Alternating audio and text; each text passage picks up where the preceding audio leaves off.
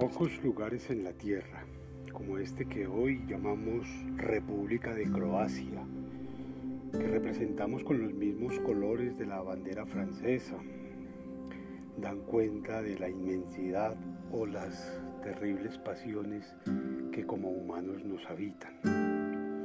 La República de Croacia es el resultado de una serie de procesos disueltos en términos de lo político, en términos de lo administrativo, es, si se quiere, la ruptura de seis repúblicas que constituían a lo que originalmente se llamaba la Yugoslavia, los eslavos del sur.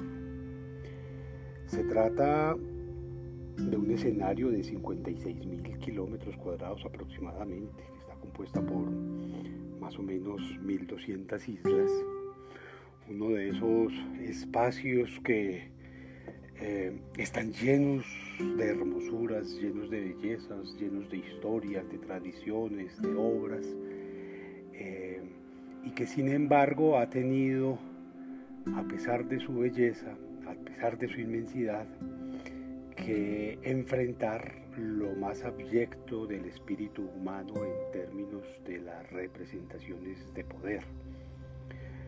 Croacia desde muy temprano, quiero decir, un par de siglos antes de la era que se denomina cristiana, ya era el objeto de atención de quienes pretendían, de los pueblos más fuertes que pretendían eh, imponer su dominio, imponer sus posibilidades, imponer sus eh, estrategias y por supuesto controlar ese paso. Croacia está ubicado justo enfrente de Italia. Eh, por el mar Adriático.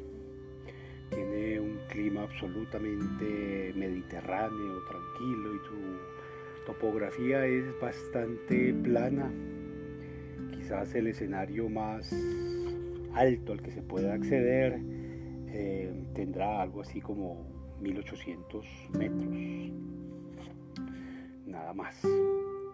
La capital de Croacia es Zagreb eh, y allí se llega por dos vías o a través del aeropuerto eh, que tiene el nombre de mm, Tushman, el primer presidente de la República de Croata, eh, de Croacia en 1991, una vez se ha disuelto la Unión Soviética, que es el punto fundacional de estas nuevas repúblicas o a través del el mar, puede ser cruzando el Mediterráneo, enfrentándose con el Adriático, un mar absolutamente tranquilo, hermoso, sereno y lleno de poblaciones mm, que uno podría pensar como idílicas. Dentro de sus personajes más importantes, quizás sea Tito, eh, el gran consolidador del proyecto, muy respetado todavía hoy, eh, el que más se destaca. Seguramente nos encontraremos varias obras de él a través de este eh, viaje que vamos adelantando eh, por ahora a través de las palabras, pero dándole la oportunidad a ese sentido maravilloso que nos permite contemplar paisajes como no los hay en ninguna otra parte de la Tierra y con contrastes que realmente resultan increíbles. Zagreb, como les digo, es la capital eh, y se trata de una de quizás una de las ciudades más espectaculares en términos visuales que hay en la, en la, en la Tierra ni siquiera podríamos pensar que solo en Europa o en América, sino en toda la Tierra. Eh, creo que de las cosas que más se destacan en este escenario son sus calles estrechas, sus mercados, sus tiendas, los museos, eh, esas tiendas de diseño que allí abundan y que están tan llenas de cosas maravillosas, ¿cierto? Y dentro de los museos, que los hay de todos tipos, hay uno que es el de las Relaciones Rotas, que es muy afamado a nivel mundial, justamente porque allí se da cuenta de esa eh, constante eh, de rupturas emocionales que presentan los seres humanos y cómo este genera una serie de dolores y de malestares eh, que intentan curarse justamente en la entrega al museo de eh, de prendas, de objetos, de historias que coleccionan todavía allí en, cuadernos para que cada sujeto pueda dar, dar cuenta de las formas en que podría elaborar su dolor.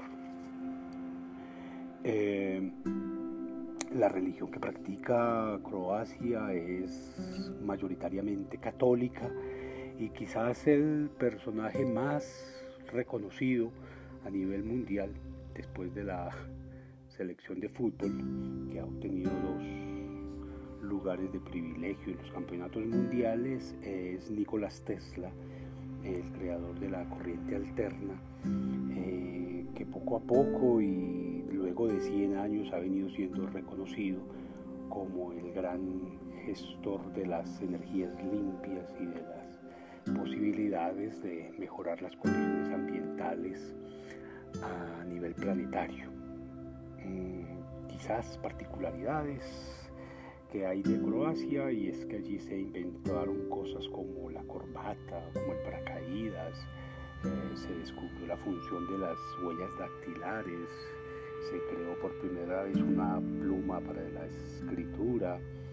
Eh, se reconoce de la Dalmacia, en donde está ubicado Croacia, un perro, el perro dálmata, que termina siendo una especie de orgullo nacional. Bueno, eh, el territorio que ocupa eh, es equivalente al de Costa Rica, más o menos, o quizás el de Uruguay, si lo comparamos con naciones eh, centro y del centro y de Suramérica para tener referentes.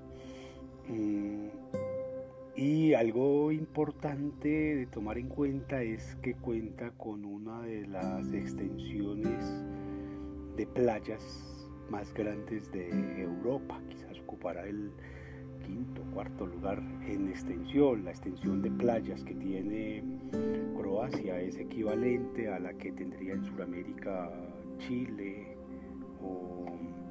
Argentina.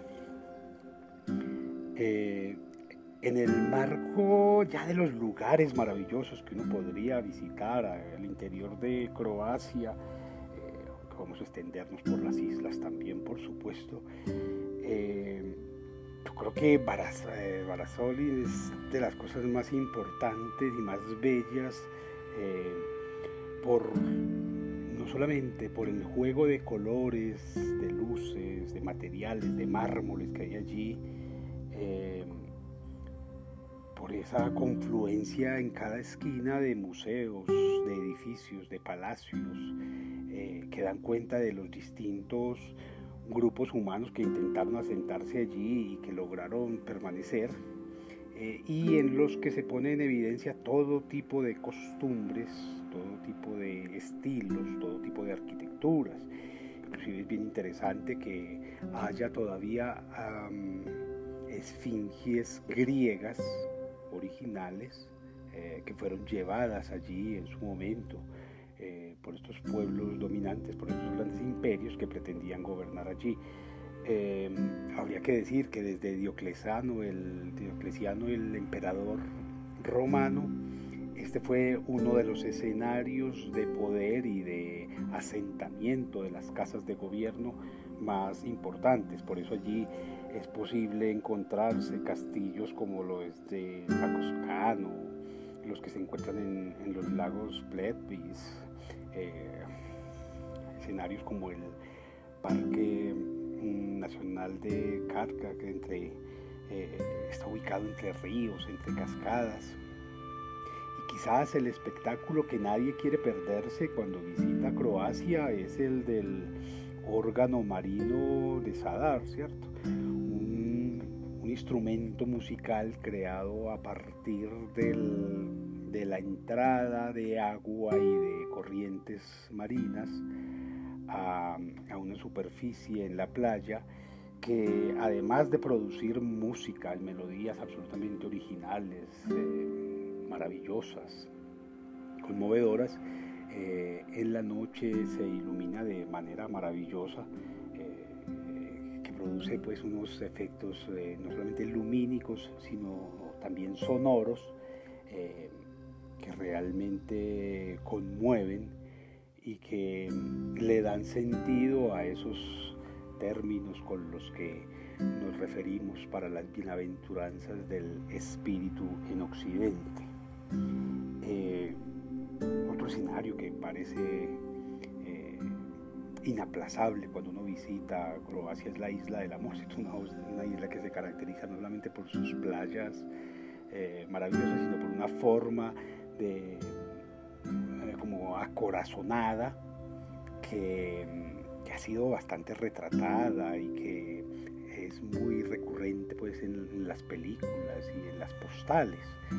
Eh, si bien no es muy habitada, eh, sí es muy visitada, eh, justamente, no solamente porque conserva ese mismo clima mediterráneo, esa vegetación silvestre, serena, tranquila, que logra ese contraste maravilloso entre el verde del bosque, el blanco de la playa y ese azul turquesa de las aguas del mar que tanto enamora y que tanto aprecia quien se da tiempo para la contemplación y para la observación. Otro escenario que nos mm, resultará imposible dejar de lado en, este, en esta visita es la muralla de Storm.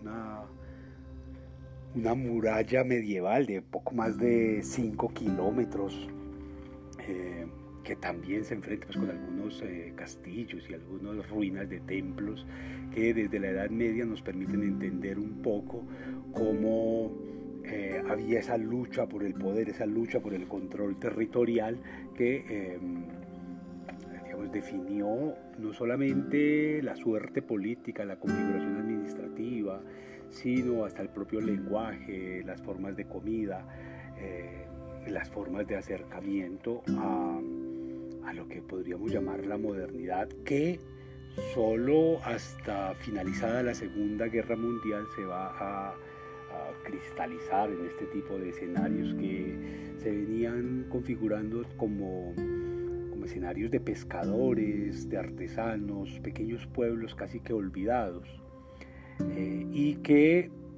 con la década del 50, del 60, del 70, a partir del surgimiento del turismo como un escenario de desarrollo económico, eh, van a cambiar su vocación y entonces uno puede encontrar cómo eh, confluyen por toda Croacia, que igual podríamos extender esta misma descripción hacia Serbia, hacia Montenegro, eh, hacia cualquiera de todas estas eh, repúblicas, estas seis repúblicas que nombramos. Eh, que se configuraron después de la caída de la Unión Soviética. conservan pues como la misma tradición, una tradición que vive de la pesca, de la agricultura, el cultivo de los olivos sobre todo, de algunas flores, de algunas especias y ahora más que nunca del turismo, aunque habría que entender, por ejemplo, que eh, la población croata está regada por todo el mundo, inclusive que hay más croatas por fuera de Croacia viviendo en las distintas naciones del mundo que en la propia Croacia.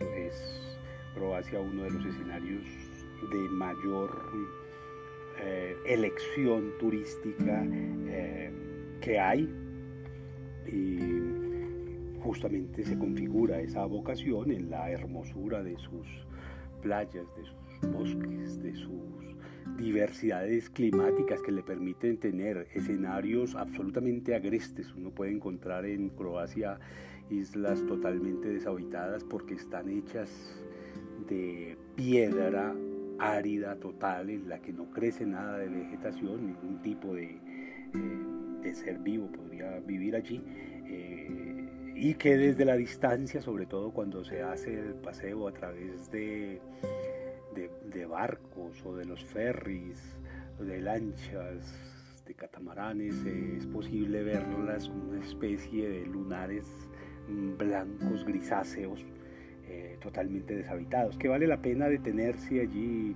caminarlos un poco, recorrerlos, eh, pero que le, que le, dan ese paisaje de contraste maravilloso. Em, habría que decirte una vez, eh, esa configuración de, Croacia es la herencia de un modelo que hacia la década del 30, 20, 30, 40, se configuró en ese modelo comunista, cerrado, ortodoxo, tradicional, que en buena medida, a pesar de las muchas críticas que se pueda tener como modelo económico, como forma de desarrollo existencial, eh, permitió la conservación de esos espacios geográficos. Ese es un asunto que resulta bien importante. Hoy, Croacia logra tener esas eh, maravillas de paisajes, esos escenarios que son tan retratados en el cine, ya veremos cómo inclusive en algunos eh, escenarios han estado muy de moda en los últimos años, sobre todo por series como El Juego de Tronos, eh, que se realizó casi que un 70-80% allí, aprovechando justamente los castillos, las calles, las montañas, ese paisaje marino para dar con una de las producciones quizás más exitosas en términos hollywoodenses eh, que narra esas formas monárquicas y esas disputas eh, por las formas de poder y por el control territorial que bien podrían estar narrando la historia de, de Croacia. Total, el modelo comunista lo, lo podemos evidenciar como uno de los garantes del, sostenibilidad ambiental que en su momento eh, le permitió a Croacia convertirse en un portento del, eh, del turismo. Claro, todo esto uno lo puede también evidenciar en las formas de ser del croata, eh, porque al constituirse sobre ideologías que son supranacionalistas, el comunismo lo es, no, no se tiene conciencia de nación o conciencia de credo, sino conciencia de clases sociales. Eh, y eso le va a permitir, por ejemplo, a Croacia unirse con otros países como Egipto en su momento, eh, con los turcos también, para constituir este movimiento de los países no alineados, de los cuales eh, la primera conferencia se llevó a cabo en Cartagena, Colombia. Eh, bien, mm, pero más allá de recorrer museos, de, de, disfrutar de cafés maravillosos, de tiendas exquisitas, eh, de barrios absolutamente bien conservados en su parte arquitectónica, histórica, tradicional, eh, de acercarnos un poco a la historia misma de esta Zagreb como capital, digamos que Croacia eh, está constituido por una serie tremenda de riquezas eh, que son el eje desde el cual vamos a construir nuestro viaje, ¿cierto? Eh, un poco de manera arbitraria podríamos pensar en, una ruta que iniciaría después de darse un par de días, dos, tres días quizás son suficientes para recorrer con atención, con cuidado a la capital Zagreb podríamos empezar viajando hacia la isla de Solta. Es un archipiélago de la Dalmacia Central que está compuesta por distintas islas. Eh, es un, territorio que se denomina Solta, eh, que digamos, compone islas como la de Brac o la de Split, que son lugares que si bien están separados geográficamente por el mar, están unidos por un canal. Y ese eh, canal eh, nos permite digamos, entender un poco las formas de relacionamiento que hay entre las distintas formas de entenderse con el mundo desde lo político o desde lo religioso en una unidad humana como pretende ser la República de Croacia. Ese canal del Solta, que es el que los une, nos permite entender em, por ejemplo, eh, la cantidad de población cada vez menor que hay en, Croacia. Em, habrá que entenderlo como un escenario tradicional, en tanto que estas islas de Solta fueron habitadas desde muy temprano em, eh, por los griegos, por los romanos, por los egipcios, que van a intentar tomarse allí. los grandes imperios como los de Diocleciano, o como los austrohúngaros, o como los eh, eh, turcos, turco-otomanos, intentaron quedarse con este territorio y de ellos es de mm, donde salen muchos de los vestigios que todavía hoy podemos disfrutar como escenarios de turismo. Entonces uno encuentra, eh, por ejemplo, en la isla de Solta muchas basílicas cristianas, eh, o por lo menos las ruinas, aunque algunas están muy bien conservadas y algunas todavía son funcionales y algunas son utilizadas como museos, eh, desde el siglo III después de la era cristiana, ¿cierto? digamos que todo ese turismo histórico que bien puede hacer uno por toda Europa con los maravillosos guías que también hay allí, eh, se pone en evidencia más que nadie en, la arquitectura. Por eso yo insisto tanto en estos viajes en que hay que eh, acercarse un poco a la historia, otro poco desde la literatura, otro poco desde la música, para entender esto. Planteo la literatura es que, por ejemplo, quienes se dieron al disfrute de leer eh, textos de la literatura universal como Odiseo, Odysseus, eh, eh, van a encontrar que va a ser en una isla de estas de Croacia en donde Odiseo o Ulises va a estar siete años condenado a vivir en las placeres del amor con la diosa Calipso para evitar que él regrese a Ítaca a encontrarse con su esposa y con su hijo Telémaco. Eh, es justamente en Croacia en donde va a suceder esta parte de la, eh, de, la de la tremenda aventura que nos narra la Odisea.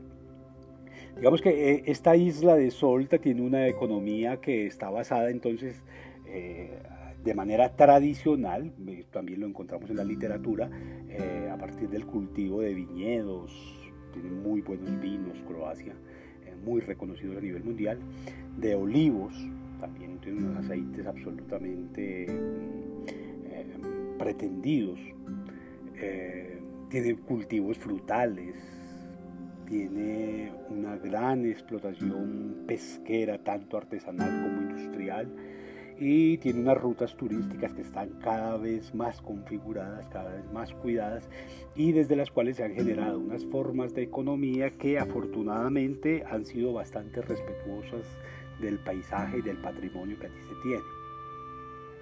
Eh, uno desde este escenario de las Islas eh, Solta, mm, me parece que es importantísimo visitar un pueblo como Maslinka, que está formado por dos calles únicamente. Las casas allí son de, roca viva, eh, ventanas muy coloridas. Eh, digamos que le juegan mucho al color dentro de lo tradicional, de lo convencional. Eh, entonces se forman unos contrastes hermosos entre unas formas arquitectónicas que más parecen escultóricas porque son casi que talladas en la roca y unas formas estéticas muy coloridas, eh, muy a esa usanza que eh, sobre todo en los últimos años se ha venido dando a los pueblos turísticos, que se llenan de colores muy vivos, eh, con esos juegos entre los colores pasteles y los colores mediterráneos. Entonces, digamos que esta, este pueblo clínica, eh, es un pueblo que está lleno de barquitos, que, tiene playas, que tiene estas calas con aguas azules muy transparentes, que permiten ver a la, a la profundidad. Y eh, digamos que el principal atractivo que puede tener un pueblito como este eh, son los bares tradicionales. Estos son bares tradicionales que están tomados generalmente por los pescadores que a, usanza de sus tradiciones, mantienen cantando en, croata y coreando, eh, improvisando versos.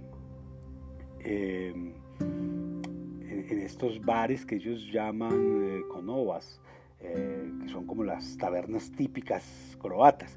y son tabernas en las que además se sirve comida típica tradicional.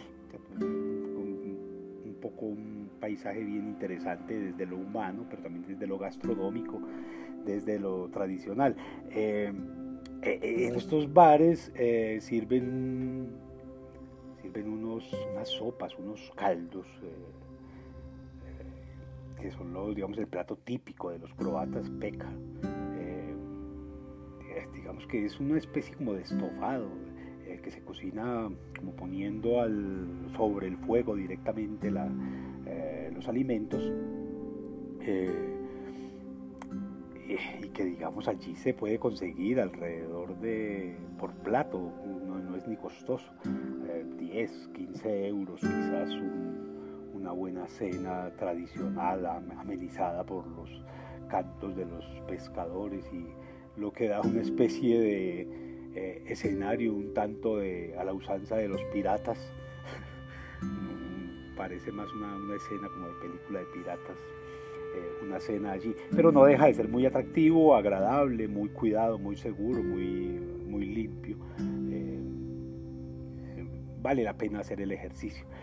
allí en este escenario planteaba que el pico más alto que hay, la, la montaña más alta que hay en este, en este espacio, es debe tener algo, así como 250, 300 metros, es decir, no es nada realmente si lo comparamos con otros eh, escenarios. Lo que sí uno puede disfrutar tremendamente, sobre todo hacia la costa norte, nororiente quizás, es la de las bahías de Rogac y de Nekuyam, ¿cierto? que están hacia el, eh, digamos, hacia el interior del Solta. Eh, y que está mediado por, un, por unos campos largos, quizás de 6, 8 kilómetros, quizás de largo y quizás unos 3 de anchos. Unas planicies muy bellas, unos valles hermosos en medio de ese eh, eh, intento de colina. Eh, que puede tener alrededor de total de 60 kilómetros, pero lo, maravilloso, y les cuento estos escenarios, eh, inclusive con, amenizados con números, eh, por lo idílico, por lo maravilloso, por lo delicioso del, paisaje, eh, sobre todo en horas de la tarde, ¿cierto? Porque es donde pueden verse todos esos colores que generan los cultivos de, olivas, de vides, de, de uvas, de flores que hay allí y que, por ejemplo, desde esta altura, esta Velstraza, que es el pico más alto eh, del que les hablaba, em, pueden verse perfectamente definidos todas las gamas de colores que uno pueda imaginarse. es un paisaje absolutamente maravilloso para eh, estar allí.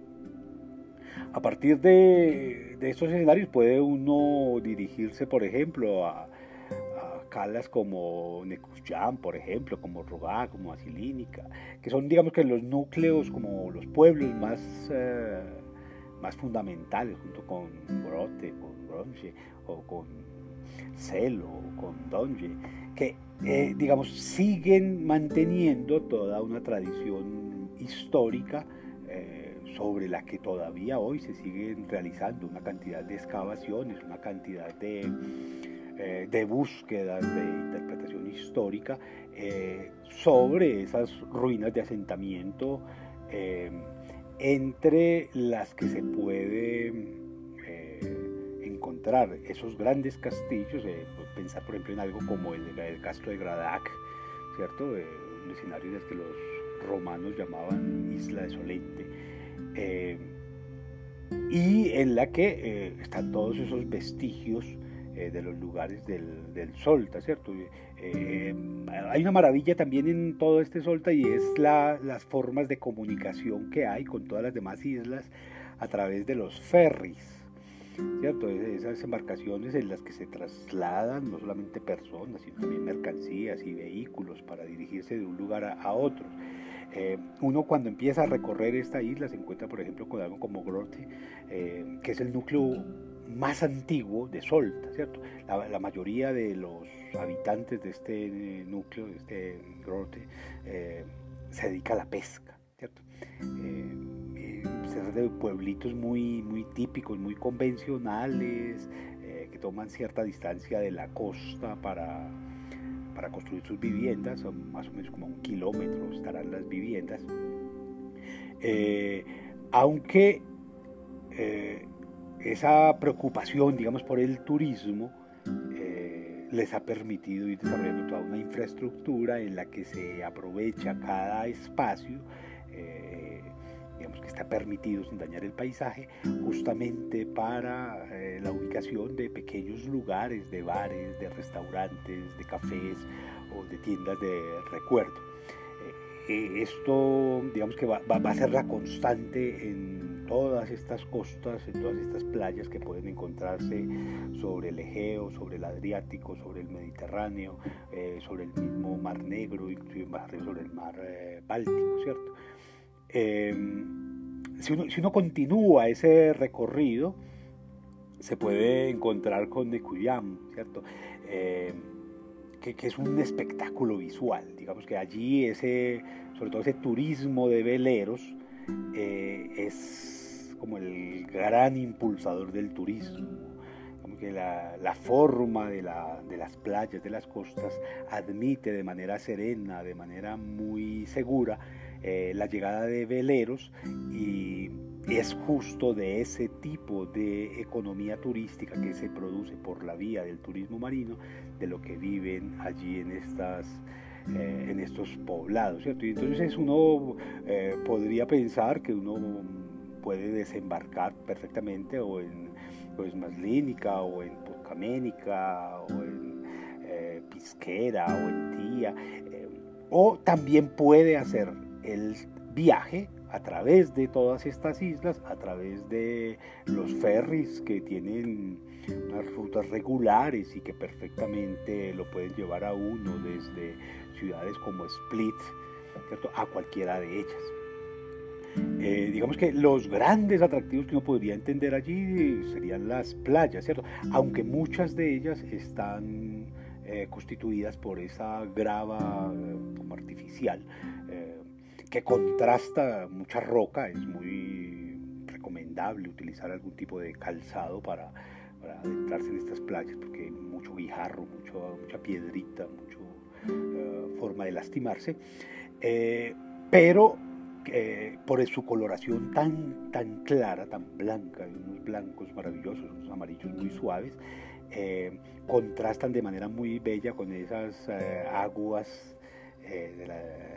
del Adriático que son muy de color turquesa, muy cristalinas y que digamos que se enriquece con esas formas arquitectónicas, con ese tipo de palacio de castillos que encuentra uno por todas partes, esas mansiones y esas casas eh, tradicionales muy del corte gótico, barroco, eh, que hoy están pintadas de colores muy mediterráneos eh, y que permiten, por ejemplo, a quienes se dedican a la fotografía, o quienes disfrutan de la contemplación de los colores, de las formas, del paisaje, tener un escenario absolutamente maravilloso.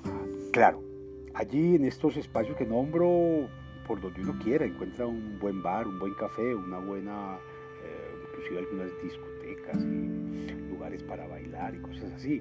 Pero si uno quiere realmente algo más de tranquilidad, como de un paisaje un poco más sereno, un poco más eh, naturalista, eh, Maslínica es la, el lugar por excelencia para eso. Entonces, digamos que la parte más occidental de, de, la isla es mucho más tranquilo que todos los demás pueblos y allí uno puede encontrarse con cosas maravillosas. ¿cierto? Por ejemplo, el castillo del eh, Conte Alberti, allí es un escenario que hay que visitar necesariamente, es uno de esos recorridos eh, que lo llenan a uno de datos que le permiten confrontarse con la historia, con los personajes, con las eh, culturas, con las tradiciones. Un castillo muy, muy afamado, muy reconocido, eh, sobre todo por el restaurante que allí hay.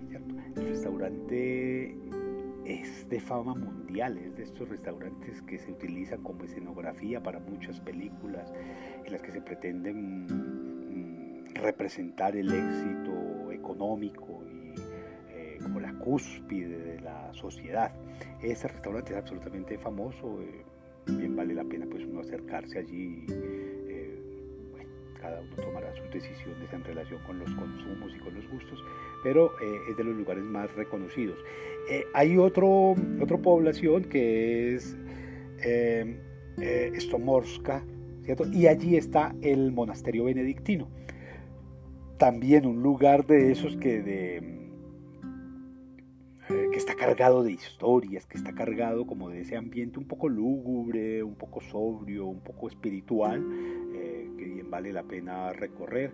Eh, y quienes quieran liberarse de eso, pues alrededor eso hay una serie de cafés y de bares eh, que digamos, lo, lo, hacen muy semejante a otras ciudades también de Croacia, como Nekujam, ¿cierto? Que tienen, que, que, además están vinculadas por ese ferry, por esos catamarán. Que, que, permiten que se, que se mueva entre ellos más o menos el mismo tipo de productos, el mismo tipo de actitudes, de costumbres, eh, de consumos eh, y de, local, de locales y de, y de marcas, ¿cierto? Otro, otro lugar bien especial en este escenario que estamos eh, planteando aquí a partir de las islas de, del Solta, tendría que ser el, digamos, como, como forma maravillosa para acercarse a pensarlo, sería el Don Giselo, ¿cierto? es el típico pueblo croata que está situado como al noroccidente.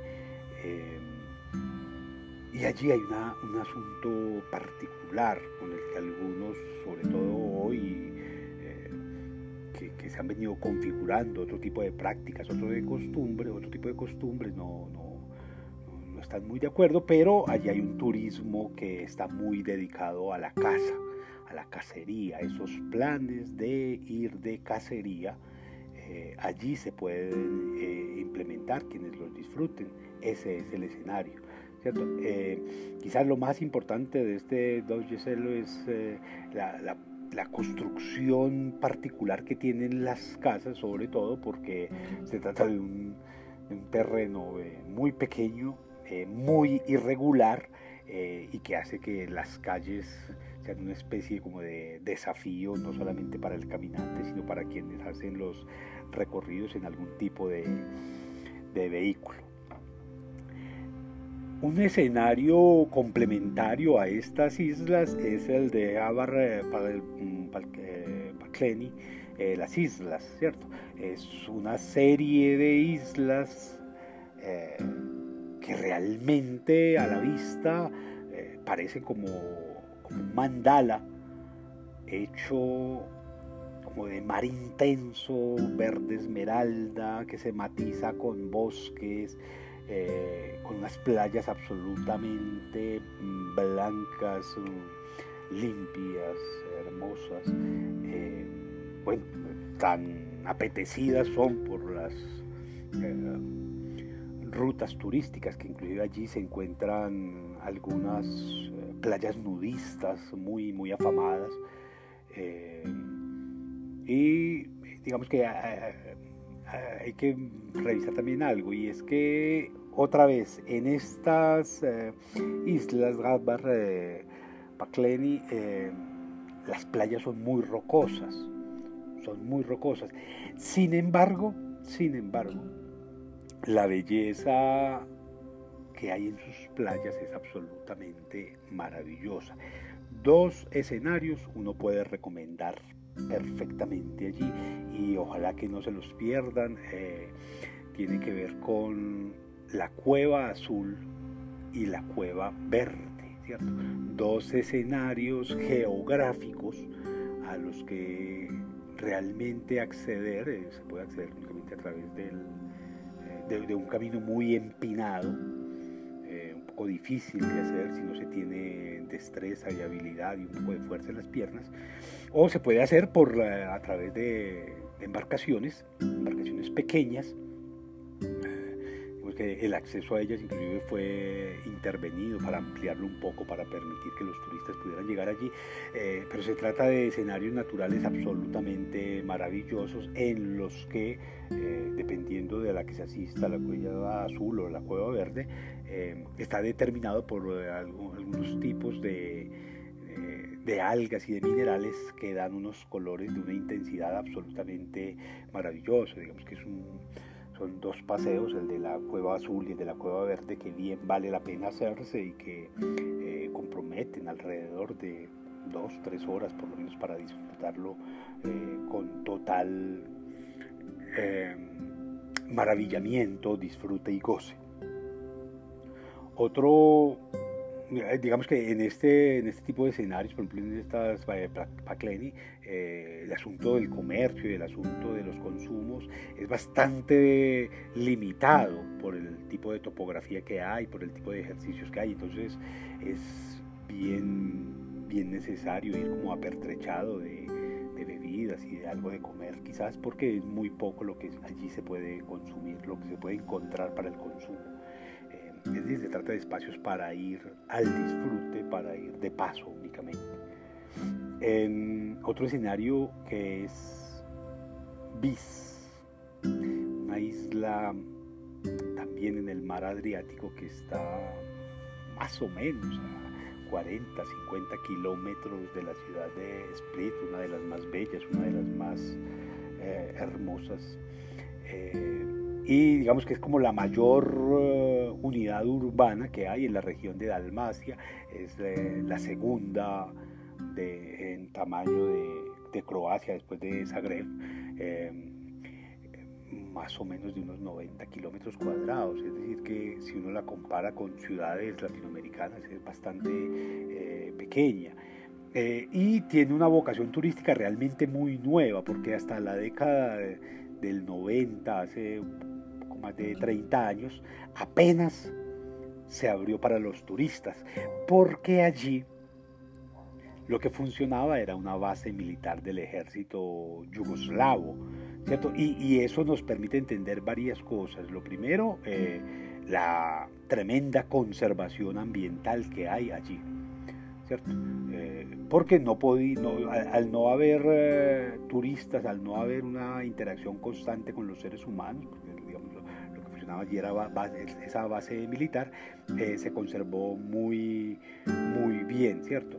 Eh, hoy se trata de un escenario bastante bohemio, muy relajado, muy resguardado del, eh, del, turismo todavía, pero que como isla, esta BIS es digamos, un escenario natural que se mantiene bastante intacto, que vale la pena ir a recorrerlo, ir a caminarlo sin prisas, ir a mm, la fotografía y por supuesto acercarse a las playas, a, hacer snorkel, a nadar, a bucear, simplemente a tirarse allí a mirar, la, a mirar el paisaje. Y en ese camino hacia las playas, mm, disfrutar, por supuesto, eh, de los aromas de los cultivos que hay allí. Allí se cultiva mucho eh, una planta lavanda, eh, romero, eh, salvia, algarrobos. Y, digamos que todo eso le da un, plus, le da una riqueza particularmente deliciosa a ese disfrute de esta isla de Bis. Está a dos semillas de otro, dos semillas es algo así como 15 kilómetros eh, de otro poblado, eh, Bar. Eh, y digamos, un detalle que hay que tener en cuenta es que estas dos islas están muy cerca, ¿cierto? Decimos más o menos 15 kilómetros. Sin embargo, no hay, allí son las únicas que no están conectadas por un ferry, ¿cierto? Digamos que por lo que el camino, el trayecto entre, esas entre ellas dos, a pesar de estar tan cortas, termina durando alrededor de dos horas, dos horas y media, si se quiere, pero bien vale la pena hacerlo, es una de esas cosas absolutamente maravillosas que no habría que, eh, perderse. digamos que la, isla, esta isla de Vis, eh, posee dos pueblos principales que están situados como a la orilla de grandes bahías, cada uno de ellos. El primero, digamos, el más antiguo, se llama como la, unidad geográfica administrativa más grande, Vis, y está ubicado hacia el norte. Y el segundo eh, se llama Comisa, y se encuentra hacia el sur. Y en ese sentido, esa, esa colonia que podríamos llamar de Vis es, uno podría entenderlo como el lugar más turístico de toda esa isla. Eh, y lo es en tanto que allí se encuentran los restos del cementerio griego. Pero también, posterior, con posterioridad, fueron creados allí y allí están los vestigios, eh, los baños romanos. Y todavía quedan rastros muy bien cuidados de una fortaleza mucho más eh, posterior en el tiempo a ese imperio de los romanos. En ese sentido, entonces podríamos pensar que esa ciudad de Vis eh, es como la unión de, de dos poblados, Luca y Cut, que son los que bordean la bahía, una, se forma una especie como de herradura entre ellos y digamos que está habitado generalmente por pescadores, por vinicultores, eh, tiene una tradición histórica, arquitectónica que vale la pena recorrerlo sin afanes. las casas, eh, eh, las plazoletas pequeñas que hay allí, algunos iconos que, se conservan. Digamos que da, da esa, esa, sensación agradable que, que, se genera al caminar como en pueblos sin tiempo, como que se quedan estancados en determinado momento de la, de la historia, ¿cierto? Ah, por supuesto, hay muchos edificios que están abandonados, que están medio terminados, hay torres que pertenecieron a la nobleza en su momento, eh, y en buena medida, una particularidad muy bella aquí es que se, se, ha tratado de cuidar que cada monumento, por ejemplo, cada edificio tenga su propia placa descriptiva, una cosa que no se encuentra siempre en, los monumentos y eso le permite a uno o a quien no conoce mucho, quien no tiene un contexto muy bien desarrollado, eh, hacerse una idea muy clara de qué es lo que está viendo y dónde, dónde está y qué tipo de importancia tiene. Eh, eh, el sitio, digamos, arqueológico más importante que hay cerca de Vis, que bien vale la pena visitar, es el Museo de Arqueología es un museo bastante grande eh, que tiene una cantidad de exposiciones bien y bien interesantes eh, que van dando cuenta de los distintos momentos de los distintos pueblos que por allí pasaron eh, y, que contrastan un poco con ese escenario de pescadores y de agricultores que uno logra adivinar en la cotidianidad, en los caminos, en los lugares a donde se va eh, deteniendo. Pero claro, eh, como señalé inicialmente, eh, se trata de un escenario geográfico que era muy apetecido por los gobernantes justamente para ejercer el poder desde control de un lugar tan hermoso, tan, tan bello. monumentos importantes además que haya que visitar allí, pues la iglesia que llaman ellos de Nuestra Señora de Spilka, eh, es bien importante, arquitectónicamente es muy bella, digamos que hay leyendas muy bonitas en torno a ella.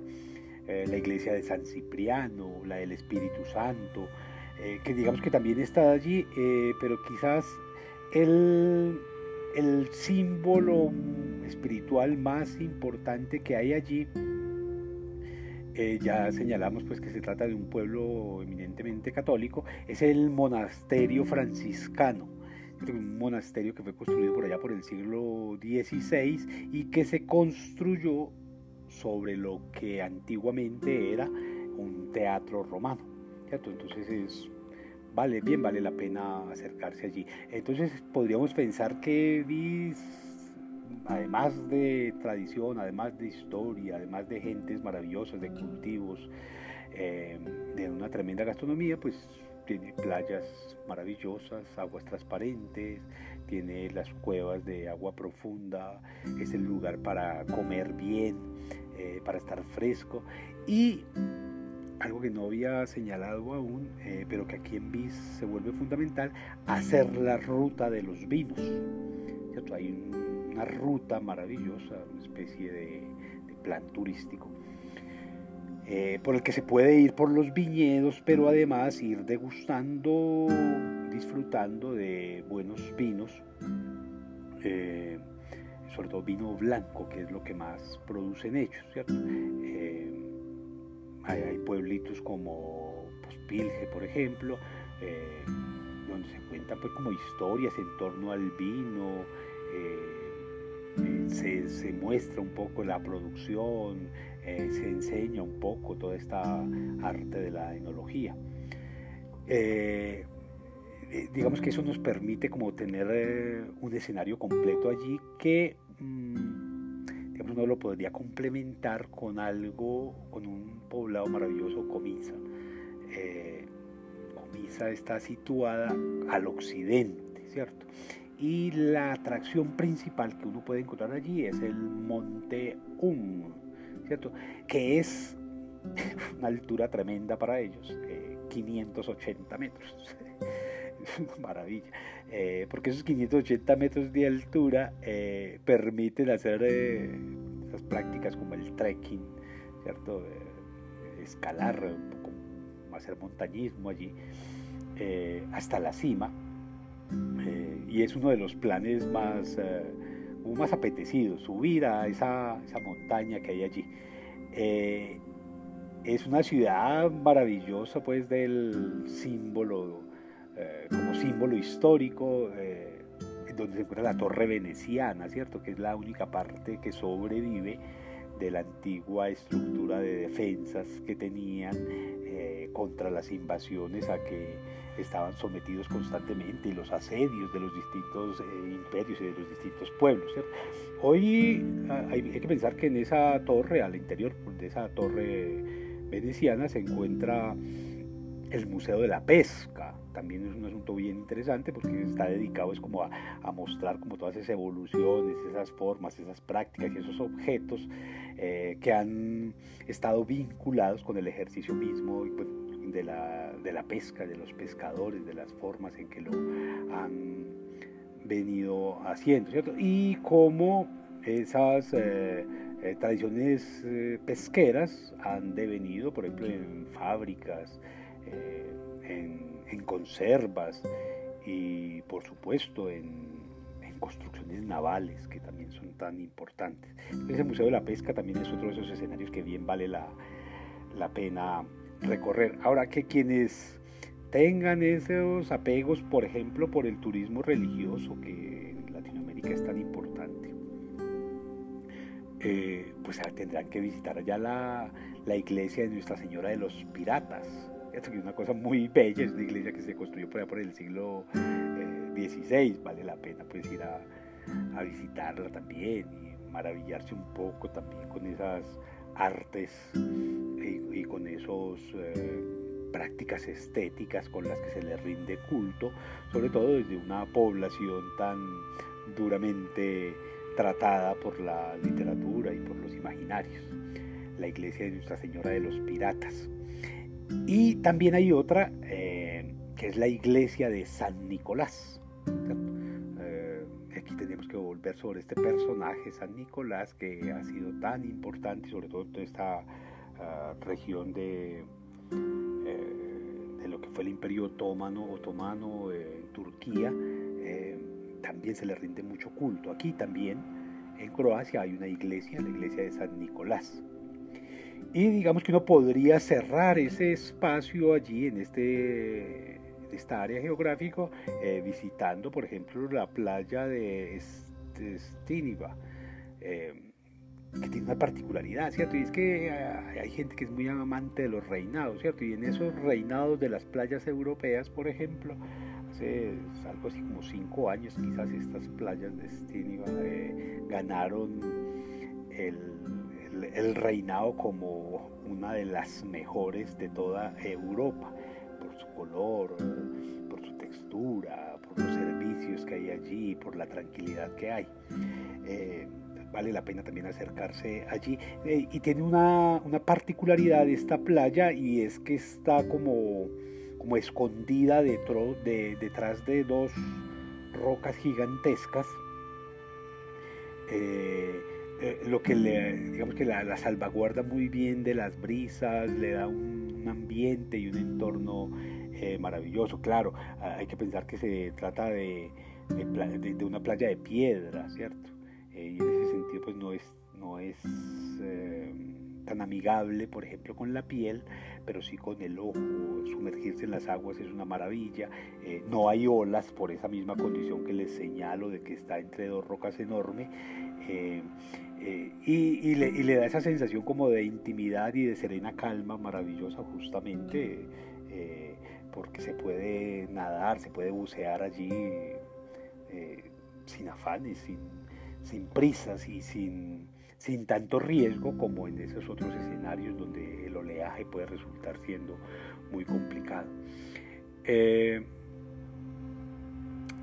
dentro de Vis también hay un par de islas, eh, Milna y Zaglav, eh, que son muy bellas y son quizás las más turísticas de todas las que, las que hay en este escenario de Vis a pesar de que son tan recurrentes los eh, planes turísticos que llegan allí, ese mercado eh, de lo humano, logran conservar estas dos, Milna y Zagreb, eh, mucho de su belleza natural original, digamos que la, normatividad en, en beneficio del cuidado ambiental es rigurosa y ha permitido mantenerlas todavía como unos paravillos paraísos maravillosos. Igual sucede, por ejemplo, con, con la playa Estónsica, ¿cierto? Que está muy cerca de estas otras dos, eh, a muy, muy, muy cortica distancia del, del pueblo y que de un pueblo que también se llama así.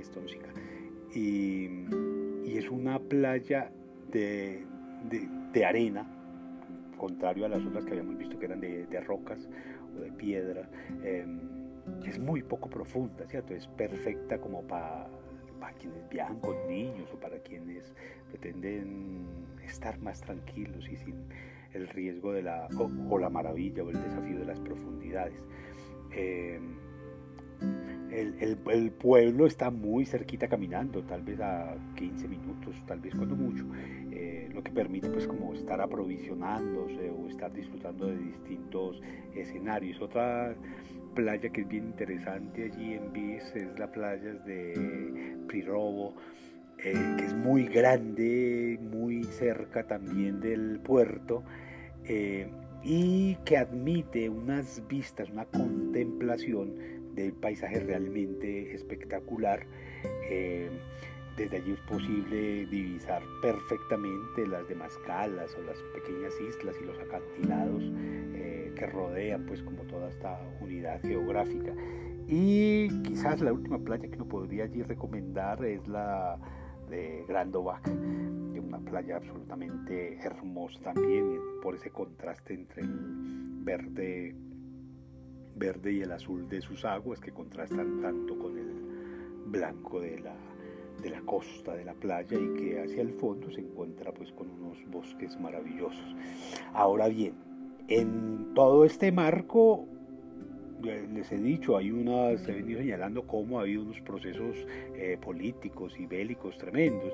De hecho, allí en todo este escenario se van a encontrar las cuevas de Tito, Tito que es el gran personaje de toda esta Croacia, el gran eh, defensor del proyecto en contra del nazismo y en contra de eh, estas formas que pretendían eh, desaparecer a todos estos pueblos que en su momento se llamaron yugoslavos. estas cuevas de Tito son un lugar muy famoso en esta isla de estas islas de Vis. Allí, allí fue donde se escondió el, el mariscal Tito, que era el, era el título que tenía él.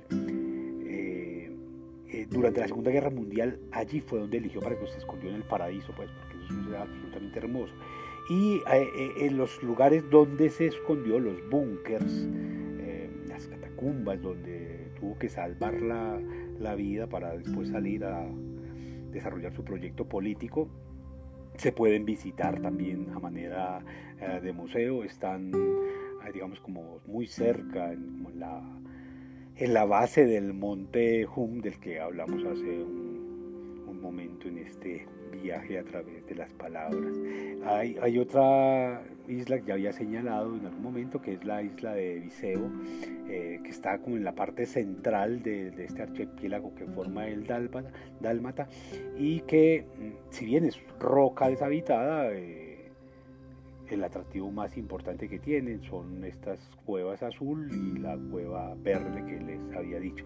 Es decir, aquí no, no es posible, y esto es importante tenerlo en cuenta, pensar que hacemos un viaje como en línea recta, porque no es, no es viable, no es, no es posible hacer un viaje en línea recta aquí, precisamente porque esas eh, formas geográficas implican que a veces hay que volver por lugares que ya hemos ido visitando y aquí nos eh, enfrentamos justamente a eso. Eh, estas dos eh, cuevas, Cueva Verde y Cueva Azul, están muy cercas una de la otra y bien vale la pena, pues, si de ida no se fue, no se asistió allí, de regreso empezar a buscarlas y a pasar algunas horas allí contemplando y disfrutando de este ambiente. Otro escenario es el de Córcula, eh, una isla quizás de las más verdes que uno pueda encontrarse en el escenario del mar Adriático, ¿cierto? Eh, y es tan verde justamente por el tipo de economía que allí se mueve, que son muy, muy comunes los eh, cultivos de viñedos y olivos.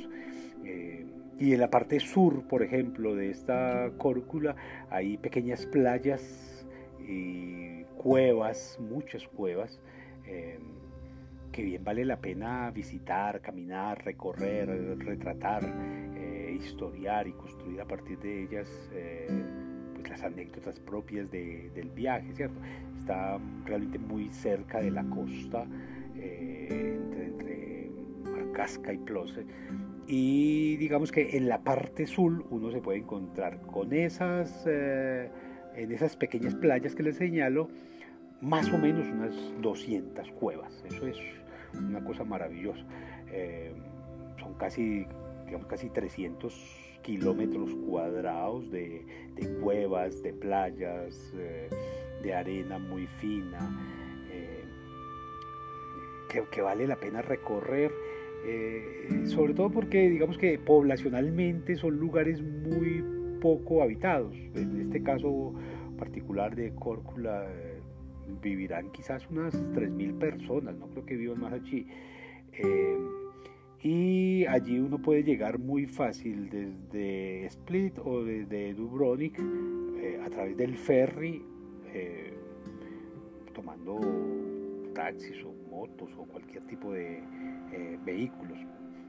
Vemos que allí hay que, hay que asumir varias cosas. Es que originalmente esta, esta pequeña provincia se construyó sobre una especie de islote que no tenía más de 3 hectáreas.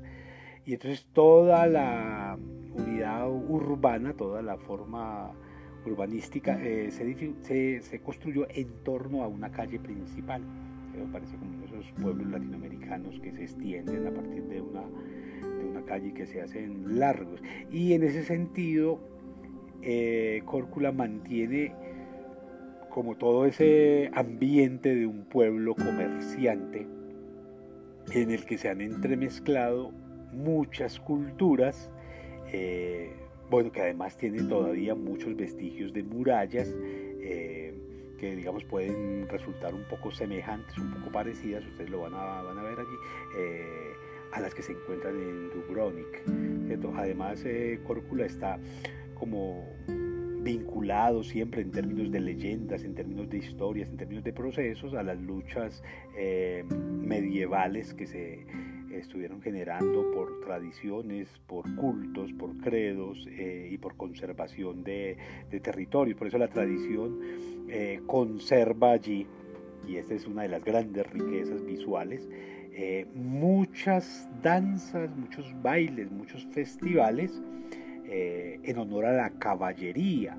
¿cierto? De hecho, como entre abril, mayo, junio, que es cuando se van celebrando pues como las, lo que podríamos llamar así como las fiestas patrias, eh, los festivales, los carnavales y los escenarios en los que estas danzas eh, morescas se llaman, se presentan, son muy comunes y vale la pena, por es, un espectáculo tremendo, la fiesta digamos, de ellos es del 29 de julio que ellos conmemoran en honor de San Teodoro, que es el patrono local de Cárcula. Eh, y digamos que eh, vale la pena asistir a estas fiestas, a estas festividades, a estos encuentros con la cultura, con la historia, con la tradición, con la estética, pero además porque en torno a ellos también gira todo un escenario gastronómico, un, escenario pues, de, de, músicas, de bebidas, eh, que bien vale la pena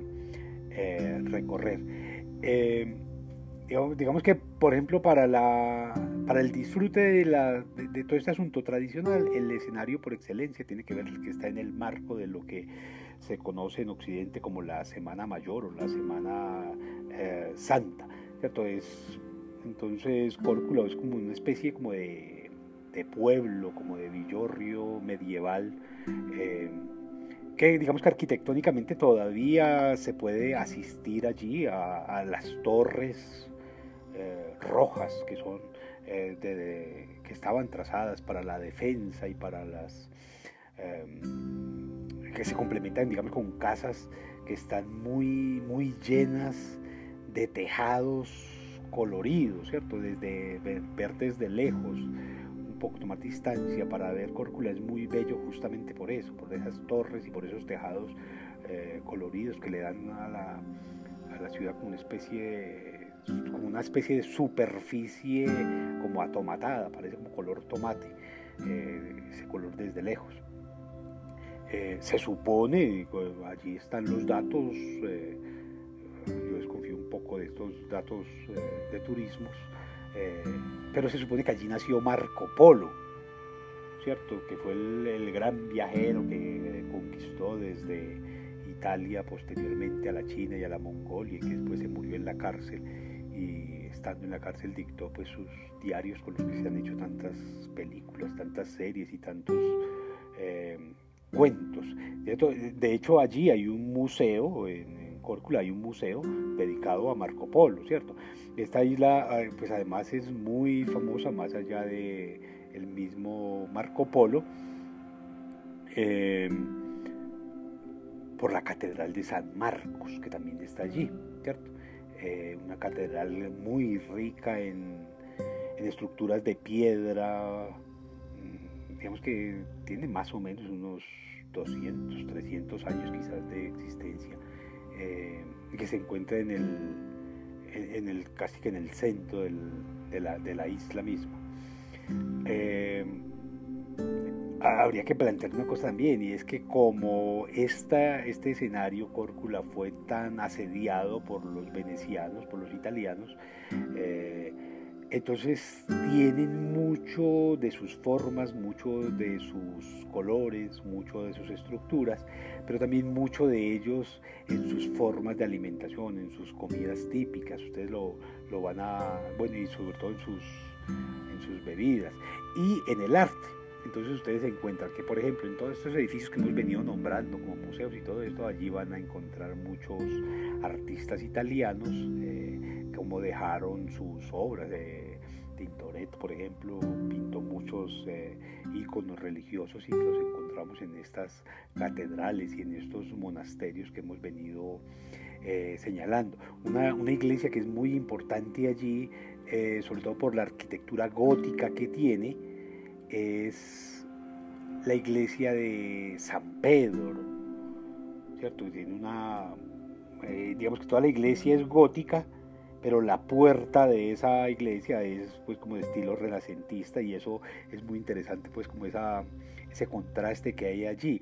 Eh, y por esa misma calle, muy cerca de la de esa iglesia de San Pedro, es que se encuentra la casa de Marco Polo, ¿cierto?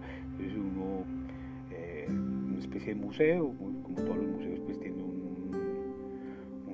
costo básico pues por y unos horarios de restricción para poderlo eh, visitar pero digamos que son como los grandes escenarios que hay allí y, más allá de esos pues el palacio de la abadía y el palacio Gabrielis son los grandes espacios digamos como del poder que todavía se conservan bastante bien y que se pueden visitar a manera de de museos. Y en ese sentido, por ejemplo, en el Palacio de la Abadía, que es un palacio por allá del siglo XV, eh, se conserva pues como todo el tesoro de la ciudad, ¿cierto? Y al frente de él uno tiene ese Palacio Gabrielis también del siglo XV, eh, que es donde está el gran museo, eh, donde se exponen todos esos vestigios de alfarería y de artesanía, sobre todo griega, poco cerámicas romanas, eh, algunas piezas de mueblería eh,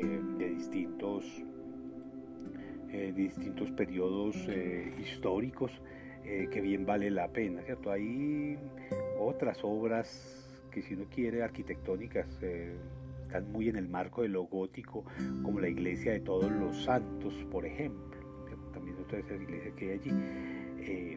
y, ahí, ahí uno encuentra un mundo de reliquias y de a geografías eh, que bien pueden darle pues como una idea real de por qué logra, a pesar de tantas invasiones y de tantos procesos históricos y de tanta persecución, mantenerse el pueblo croata en el marco del catolicismo como una práctica religiosa. Vemos que otra de las eh, iglesias que hay allí es el, iglesia museo, es como el Palacio de la Cofradía de Todos los Santos, también es del siglo XV. Y muy cerca de ellos hay otro poblado que es el de Lumbarda, que está más o menos como a 6 kilómetros de Corcula, que es uno de los pueblos más visitados. Eso es una cosa tremenda, eso es como el Villa de Leiva colombiano de, eh, de los croatas. Eh, lo visitan mucho eh, porque está rodeado de viñedos, de casas rurales, de pequeñas playas de muchas tabernas, de conobes que les señalaba que así las llaman allá, en los que sirven muy buen pescado, muy buenos mariscos, muy buenas parrilladas, muy buen vino típico. Eh, el vino típico de allá se llama algo como Grec. Eh, y muy buenos sopas, caldos.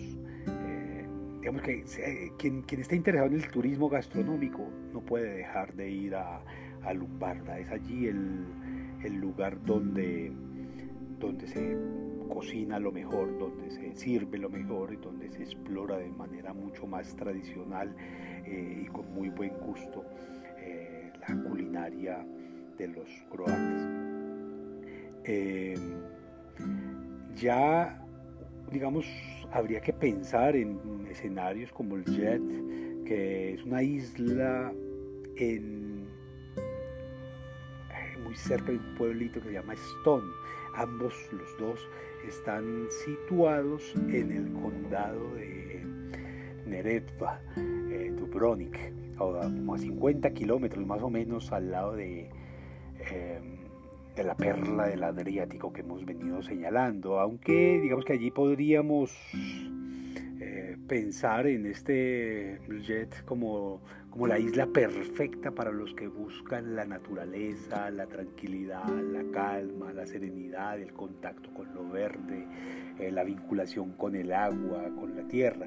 Eh, por, supuesto, el Stone, tanto como el jet, eh, se trata de localidades que están llenos de calles muy tranquilas y que sobre todo sobre todo, se destacan porque allí es donde están las murallas. Son poco más de 5 kilómetros de murallas. Eso es una barbaridad en términos de conservación. 5 kilómetros de murallas hay en estos dos eh, pueblos. Son murallas de piedras. Eh, son quizás las eh, segundas más largas que hay en Europa, después del muro de Adriano. y digamos que se perdieron más de 2 unos 2 kilómetros, casi 3 kilómetros de murallas ya, pero digamos que estas están muy bien conservadas eh, como un monumento em, que que, se destaca y que algunos de estos eh, sujetos que les gusta tanto medir y evaluar y comparar cosas plantean que son como la especie de equivalente de la muralla china en Europa. Eh, y en ese sentido, por eso vale la pena recorrer estos dos eh, pueblos, Stone y Emjet, eh, por estas murallas maravillosas que hay allí. son murallas que se construyeron por allá por el siglo XIV, XV, y que tenían más o menos 40 torres. Quedan 20 todavía ah, en muy buen estado.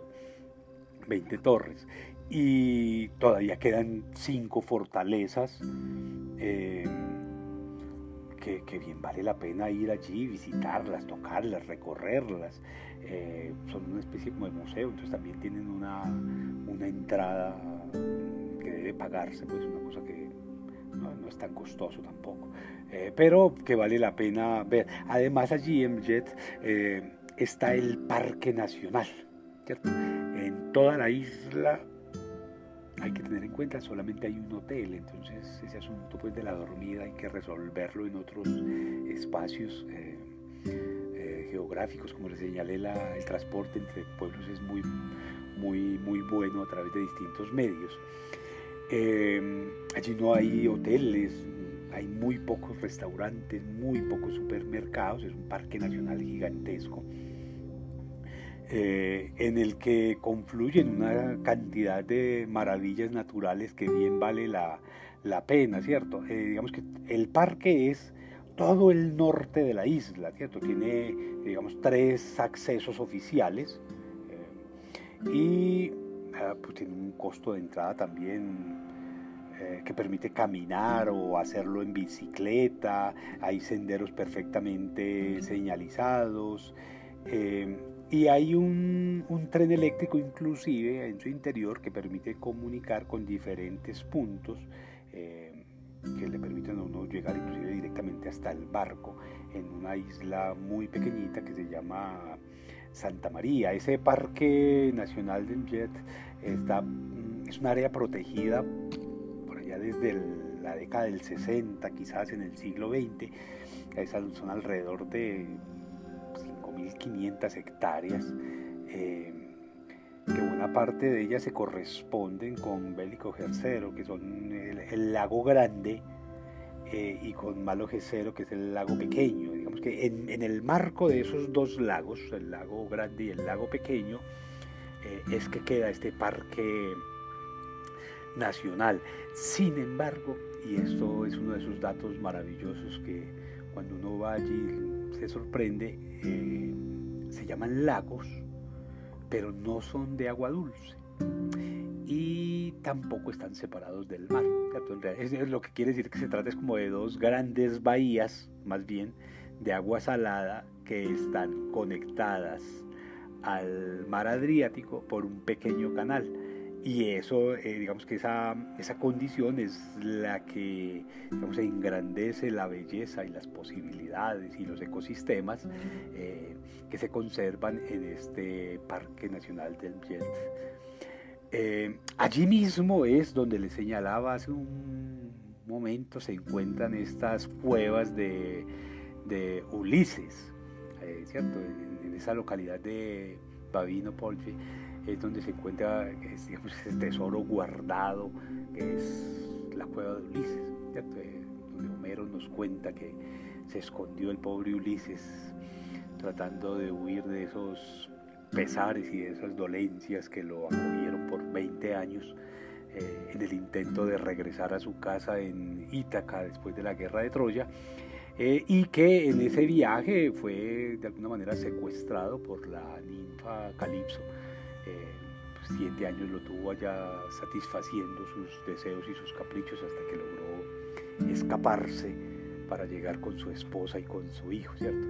Bueno, más allá de la relación que puede haber con ese mito, eh, pues el, lugar es absolutamente esplendoroso, es muy, muy bonito, eh, se puede llegar allí bajando por un camino muy, muy corto, muy seguro, muy bonito, muy cómodo además, eh, desde Babino y, hay como una especie de carretera eh, donde se encuentra la, muy bien señalizado además, la, entrada a, esa, a esta cueva de, Ulises. Eh, pues allá se puede explorar toda esa cueva nadando, una pequeña embarcación si se quiere, una especie como de, eh, kayak. Quizás una, un par de cosas más por hacer en, este escenario en el jet, que son el paseo en barco hasta la isla de Santa María, eh, que está ubicada en el lago Grande, que ya señalamos, y allí se puede visitar el castillo benedictino del siglo XII todo este turismo compromete mucho ese asunto espiritual, ese asunto arquitectónico, histórico ingenieril, si se quiere también, ¿cierto? Eh, más allá pues de lo curiosa de la ubicación, pues, es muy, muy interesante pensar que ese, em, ese monasterio haya sido construido justamente en, el, en un lugar tan inaccesible. Eh, digamos, no, no, encuentro como muchas cosas muy interesantes allí, pero pues vale la pena visitarlo y sobre todo porque el agua es supremamente fresca en este espacio, como en esas condiciones que buscan generalmente las órdenes religiosas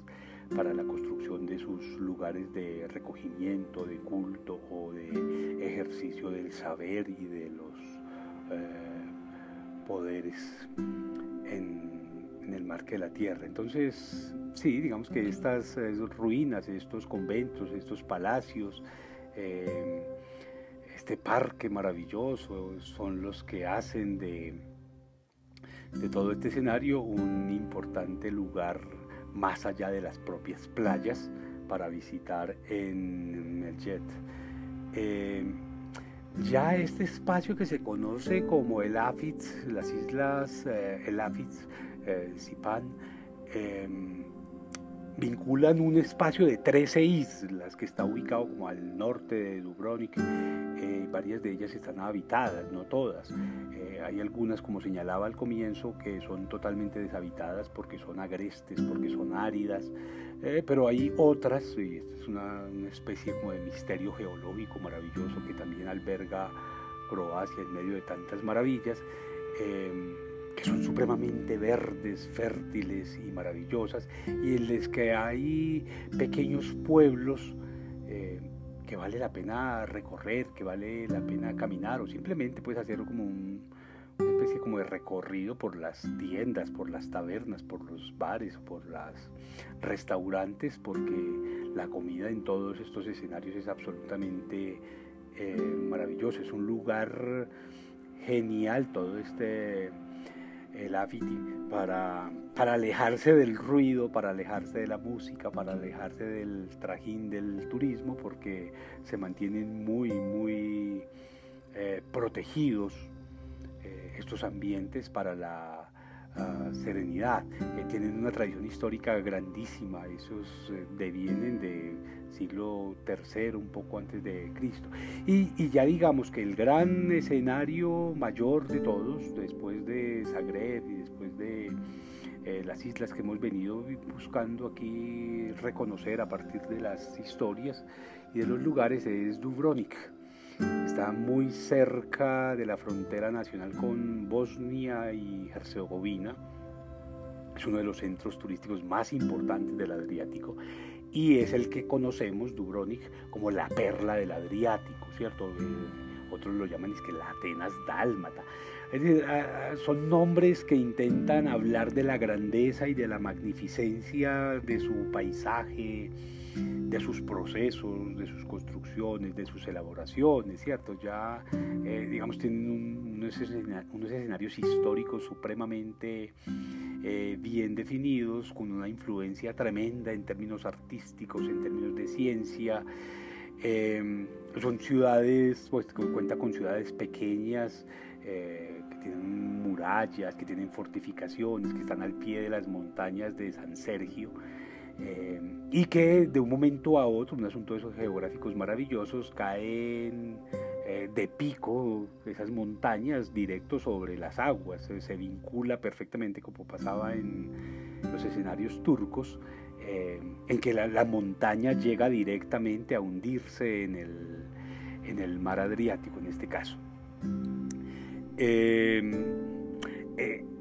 Dubrovnik fue declarada por la UNESCO Patrimonio de la Humanidad, por allá por, eh, por la década del 80 casi. Y la ratificaron después en el 95, después de, la, después de la guerra. Hay que entender aquí que Croacia se configura en el 91 y una vez se configura va a tener cuatro años más de guerra nacionalista eh, y que al final de esa guerra, es decir, hacia el 95-96, es donde por fin todos estos eh, proyectos de reivindicación de, eh, de, la nación y del turismo a partir del, de la historia de la naturaleza se van a configurar en lo que hoy son. Por eso hacer viajes por, por, Croacia, por Serbia, por Montenegro, ah, por Bosnia, por Herzegovina, es tan maravilloso, porque son escenarios todavía muy poco contaminados, muy poco afectados por la industria masiva del turismo. Yo, creo que todos los que en algún momento digamos, nos hemos dado a la tarea de hacer viajes, eh, en algún momento tenemos que llegar necesariamente a, Croacia, a esas costas eh, sobre, el, sobre los sobre las playas de Dubrovnik, porque allí están las murallas. Es una especie de, de, película mental maravillosa eh, que nos vincula de manera directa, de manera experiencial, de manera tangible con lo que era la Edad Media, ¿cierto? Eh, por eso justamente, por eso justamente fue el escenario que se escogió para realizar esa serie Juego de Tronos, Game of Thrones, em, eh, digamos que todo el tiempo se están ambientando, se están alimentando en, el mar Adriático y por supuesto en estas eh, costas y en estas construcciones y en estas elaboraciones arquitectónicas históricas de, de Dubrovnik, ¿cierto? Eh, digamos, hay, hay, que pensar que se trata de un escenario, digamos, pequeño convencionalmente, eh, que está como encerrado dentro de sí misma eh, y que solo encontró una manera de sobrevivir económicamente justamente en el, en el turismo. Por eso el, turismo no solamente la salva, sino que también la, la convierte en una especie de condena. Eh, precisamente porque no hay ningún crucero sobre el Mediterráneo que no pare allí. Entonces eso es esa cantidad de visitantes que recorren eh, cada día esas calles que están hechas de mármol, eh, que son una especie de laberintos, de callejuelas, eh, de placas inmensas y que van a desembocar en una calle principal, la calle más fabulosa que uno pueda imaginarse. donde se encuentra uno de frente con la, con la Edad Media puesta en el siglo XXI.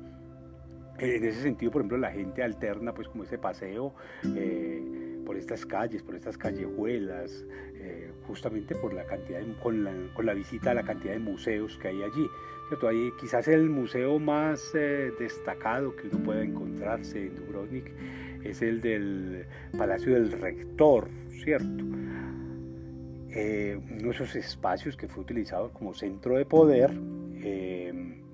pero otro de los atractivos turísticos inmensos que tiene es el del telesférico, ¿cierto? Hay un telesférico, un poco a la usanza, quienes han tenido la oportunidad, por ejemplo, en Bogotá, de subir ese Monserrate, eh, tiene un telesférico semejante que lo, lo, lleva hasta la punta del cerro y en el cerro se van a encontrar eh, eh, restaurantes absolutamente maravillosos, muy afamados mundialmente. Eh, y un paseo de, tiendas y de mercados de, cosas, de, eh, de, recuerdos y de memoria, ¿cierto? Eh, lo, bello allí es justamente la vista que se tiene de la ciudad desde esa altura, ¿cierto? El, digamos que el gran atractivo de Dubrovnik sí es pasearse por las murallas, ¿cierto? Es un paseo largo, sobre todo en época de verano, por el sol tan bárbaro que hay. Eh, y porque no hay muchos lugares donde uno pueda refugiarse del sol allí. Esa muralla, eso es descampado total. Eh, y como es tan visitada por tanto turista, a veces las filas para hacer el recorrido eh, son bastante largas. Yo sigo creyendo que bien vale la pena hacerlo, eh, eh, pero hay que estar preparado pues para, para un paseo largo y bajo soles bastante inclementes. Hay que apertrecharse muy bien para eso. digamos que lo que va a definir todo este Dubrovnik es la, la arquitectura, eh, esos muros que son imponentes, eh, el mar que está toda hora golpeando, eh, el agua que es de una especie de color como gris, más bien aquí ya no el agua no es tan verde ni tan azul, es más bien como una especie como de gris rosa. Em, que está golpeando constantemente contra, contra la otra parte de Dubrovnik en la que llega el Adriático, dos escenarios de agua totalmente diferentes aquí, em, que se destacan como en, en, contraste con esos blancos y esos rosas del, del, mármol que hay en las calles, que hay en las torres, que hay en los eh, palacios que allí podemos eh, visitar y sobre todo en las iglesias y en esos tejados de las casas que son de color eh, terracota. Entonces hay un juego de colores allí maravilloso. Digamos que la, gran razón de ser de esa ciudad de Dubrovnik pues son las murallas, ¿cierto? Están hablando todo el tiempo de esas guerras, de esas ciudades romanas que, que, fueron los que la construyeron. Habría que pensar en ciudades como Pidauro, eso que llaman hoy Kaitat del siglo VII, que son las que le dan sentido de existencia a este tipo eh, de murallas a través de los eh, asedios que van practicando cada vez más en contra de este tipo de escenarios, ¿cierto? Entonces esas fortificaciones son las que nos van a, ambientar todo el paseo. Allí uno puede encontrarse, por ejemplo, el, eh, para destacar el fuerte de Minceta, que es el que protege el extremo que da como a la tierra y que contrasta, por ejemplo, con los de Bora, con los de San Lorenzo o con los baluartes de Rebelín y aquí los de San Judas. Em, eh, digamos que son los que protegían y que le permiten a uno pensar en esas puertas gigantescas desde las cuales se podía entrar a la ciudad y que tanto muestran en las eh, películas y en las series, que son las puertas de, de Pile, eh, que está al oeste, y la de Plose, que está como, como al este. esas dos puertas eh, tienen puentes levadizos que tradicionalmente se izaban en la tarde cuando se cerraban las puertas eh, y se ponía llave y la llave se le entregaba al rector que vivía en el palacio del que hablamos hace un momento pues eh, como un escenario también de visita que hoy es un, un museo, ¿cierto? La, 1900, por allá por 1907 se se abrió como un tercer acceso a la, ciudad, que es la puerta de, de Busa, que es una puerta que llega por la parte norte, ¿cierto? Eh, entonces, no, pues a, recorrer esas murallas, eso, el recorrido por las murallas debe tener un costo económico, hoy debe estar alrededor de los 30 euros más o menos. Eh, hay una particularidad allí y es que generalmente se recorren en sentido contrario a las manecillas del reloj. Y eso es bien interesante porque cuando uno hace los recorridos generalmente por los museos y por eh, los distintos escenarios lo obligan a uno a seguir el reloj. Aquí es al contrario. a mí me, llama mucho la atención eso. Em, vale la pena entonces hacer este, este recorrido. Eh, digamos que uno termina todo ese recorrido de las eh, murallas en lo que se conoce como el fuerte San Juan, una fortaleza gigantesca del siglo XVI que em, digamos que estaba vinculada directamente con otra más antigua em, que tiene em, como nombre fuerte Rebelín, ¿cierto? que estaba por fuera de las murallas ya y que tiene una estructura defensiva supremamente interesante desde el campo de la ingeniería Em, y que se defendía en un puente que es muy bonito para tomarse fotografías, que es el puente viejo, ¿cierto? Ahora, uno hace ese paseo, por supuesto, entre calles de mármol, porque eso es puro mármol eh, italiano, de donde se vio la grandeza y la inmensidad y la belleza de todas estas eh, obras y todas estas estructuras. Entonces cuando uno, uno va bajando eh, de la muralla va descubriendo pues como todo ese casco histórico, todas esas callejuelas que están muy bien conservadas. Y, y es muy interesante porque a pesar de los bombardeos, a pesar de los asedios y sobre todo los que se hicieron en la década de 1991, mm, 1907, más o menos en esos seis años, eh, permitieron la caída de una serie tremenda de proyectiles y de, artefactos de guerra eh, que, dañaron mucho las estructuras, que causaron muchos muertos y sin embargo alrededor del 70% de los edificios eh, que fueron dañados eh, intentaron ser restaurados con tremendo éxito y hoy pueden verse con todo su esplendor original. Esa, esas guerras de los Balcanes, ese conflicto étnico entre croatas, serbios, eh, bosnios, herzegovinos, montenegrinos, eh, fue quizás uno de los episodios de la humanidad más aberrantes por los niveles de violencia y de agresividad, por la cantidad de genocidios que hubo allí. Eh, se recuerdan personajes como Milosevic, por ejemplo. Eh, y sin embargo lograron hacer una reconstrucción bastante exacta, bastante respetuosa de todos estos escenarios históricos. Entonces, toda esa ah, construcción histórica está sobre una calle que eh, se llama Stradum y está, digamos que, es eh, una calle que vale la pena recorrerla, una calle totalmente de, mármol, y, en torno a esa calle es que se distribuyen como todas las tiendas, los restaurantes, eh, donde están todos los turistas, todos los lugares de, recuerdos, eh, donde hay algunos comercios callejeros, es una calle de más o menos unos 300 metros de largo, que divide como la ciudad en dos, ¿cierto? Aunque eh, originalmente fue sobre un, canal que fue secado por el siglo XIII para construirlo en esa calle larga, inmensa, eh, maravillosa que hoy se puede recorrer eh, con total admiración y, y, disfrutando pues de, como de las culturas del mundo que allí convergen. ¿cierto?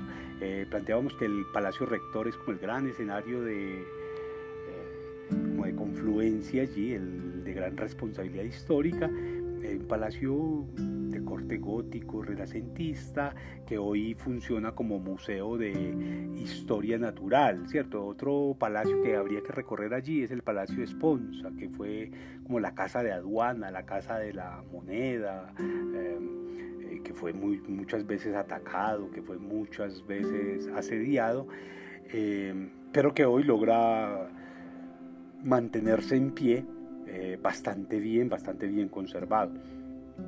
Y hay algunas iglesias también allí que son bien interesantes, la Catedral de la Asunción, la iglesia de San Blas, eh, por supuesto, eh, los museos de Dubrovnik son muy importantes. Hay uno que me llama a mí mucho la atención, que es el de las historias de amor, que es un museo contrario al que nos encontramos en Zagreb, que era el de las rupturas amorosas. Este lo que hace es recoge las historias de amor, no de las rupturas. Está lleno pues de, historias muy, muy bellas en términos de, eh, pues de esas relaciones de afecto, ¿cierto? Eh, aunque pues uno tiene que encontrar una cantidad de, objetos allí que necesariamente lo emocionan y lo llenan de, historias, eh, que bien vale la pena recorrer y leer y sorprenderse y maravillarse allí con las distintas historias de amor y de desamor que están retratadas, que están puestas allí por escrito y que eh, se materializan en distintos tipos de objetos, zapatos, cuadros, muñecos, eh, poemas inconclusos, libros rotos. Eh, hay, hay, de todo, hay de verdad que vale la pena quedarse una tarde entera eh, estar allí. Y ahí también creo que para ir cerrando pues este paseo por Dubrovnik, de la, eh, la galería de fotos de guerra, ¿cierto? donde es la memoria de toda esa guerra de los Balcanes. Eh, como una especie de referente que procura mantenerse vivo quizás quizás en un intento maravilloso que ojalá sea cierto para no que no se vuelva a repetir. Dubrovnik también se puede entonces recorrer desde el aire a través del, teleférico. Eh, es bien interesante pues hacer ese, ese paseo, hacer el, eh, el recorrido que hemos venido planteando aquí. Y uno, digamos que si está como en la disposición puede escaparse también hacia Locrum, ¿cierto? Eh, ya sin tanto tráfico, sin tanta gente, sin tanto turístico, se trata de un lugar muy sencillo, ¿cierto? en el ferry en cuestión de 10 minutos puede estar allí una isla, Locrum, eh, que es una isla habitada por pavos reales, ¿cierto? Y por muchas aves, ahí se cuenta que hay más de 200 tipos de aves allí. Eh, es una especie de reserva natural que está protegida eh, y que está cubierta de bosques, de encinas, de fresnos negros, de pinos, de olivos. Es muy, muy popular para bañarse uno, para descansar. Eh, aunque las playas allí son de, de roca, ¿cierto? Hay entonces en todo este escenario todo lo que uno quiera ah, pedir, desde paisajes muy bucólicos, muy campestres, hasta esos escenarios agrestes, áridos que están representados a través de los grandes palacios, de los grandes castillos, de los grandes monasterios, de las calles eh, marmolizadas. Eh, seguramente esa excursión también a, la, a, la isla, a las islas Elafeti eh, que están ahí al norte de Dubrovnik, eh, pues vale la pena hacerlo, ¿cierto? Son 14 islas, eh, aunque las tres más grandes son las que están habitadas, ¿cierto? Se pueden recorrer todas en un día sin problemas, son asuntos muy, muy bellos, muy tranquilos. quizás la más pequeña es la isla de Kolosep, tiene algo de tendrá algo como 150 visitas eh, habitantes únicamente. Es muy tranquilo, no son lugares para quedarse, son lugares de, pasos eh, están cubiertos de pinos, de olivares, de huertas de naranjos, de limoneros, tiene playas de arenas. Eh, que tienen únicamente un hotel cuando mucho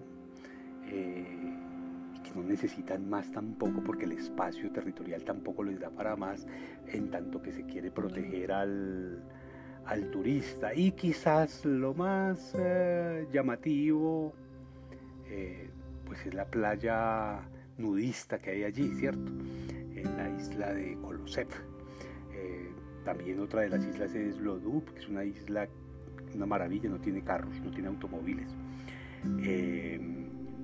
llena de jardines exóticos y que pueden verse después como desde las alturas de las pequeñas eh, ruinas que hay allí todavía de antiguos pueblos, ¿cierto? es muy interesante porque la primera visión que uno tiene cuando llega allí es la de la muralla y la del campanario, un campanario que está como a 30 metros tal vez de altura, eh, que es eh, del, del, monasterio franciscano del siglo XV. allí es donde está la iglesia de Santa María de la Cueva, y también está el Parque Doric Maineri, bien, bien bello ese parque, eh, parque de finales del siglo XIX que fue creado por, se supone, por una bisnieta del rector de Dubrovnik, guardador de las llaves de la ciudad, y en el que se pueden encontrar muchas especies botánicas de todo el mundo. Ese es como el gran atractivo. E, ese pueblo tiene una pequeña playa, ¿cierto? También, pero es, más eh, recomendable atravesar pues como toda la isla hasta el arenal de Sung, que es un poco más atractivo, un poco más amigable también para el disfrute, para el descanso. Eh, son más o menos 16 kilómetros cuadrados. Eh, más o menos equivalente a lo que tiene Zipan, que es la más grande de todas las islas de el Afiti, eh, y que era, digamos, como el lugar de residencia de toda la aristocracia de Dubrovnik, ¿cierto? Entonces allí las casas que hay son supremamente ostentosas, cuidadas, de buen gusto, muy a la usanza pues de la, de la aristocracia.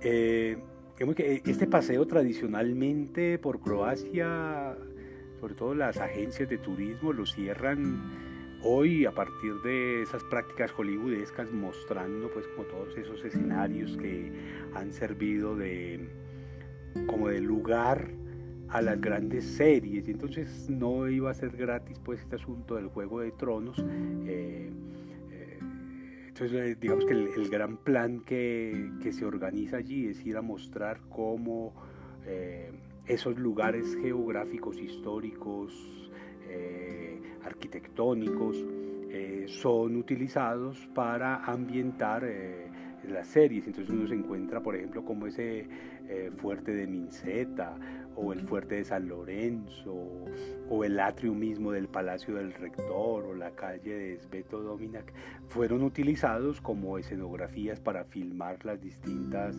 escenas que le dieron sentido de existencia a esa mm, serie tan popular, tan masificada y de la que muchos esperan que haya una nueva parte para poder disfrutarla y que se llamó el Juego de Tronos y que es, digamos, el gran espacio de resolución del eh, mundo croata. Bien, espero que hayan disfrutado este viaje y bueno, qué gusto volver a encontrarnos.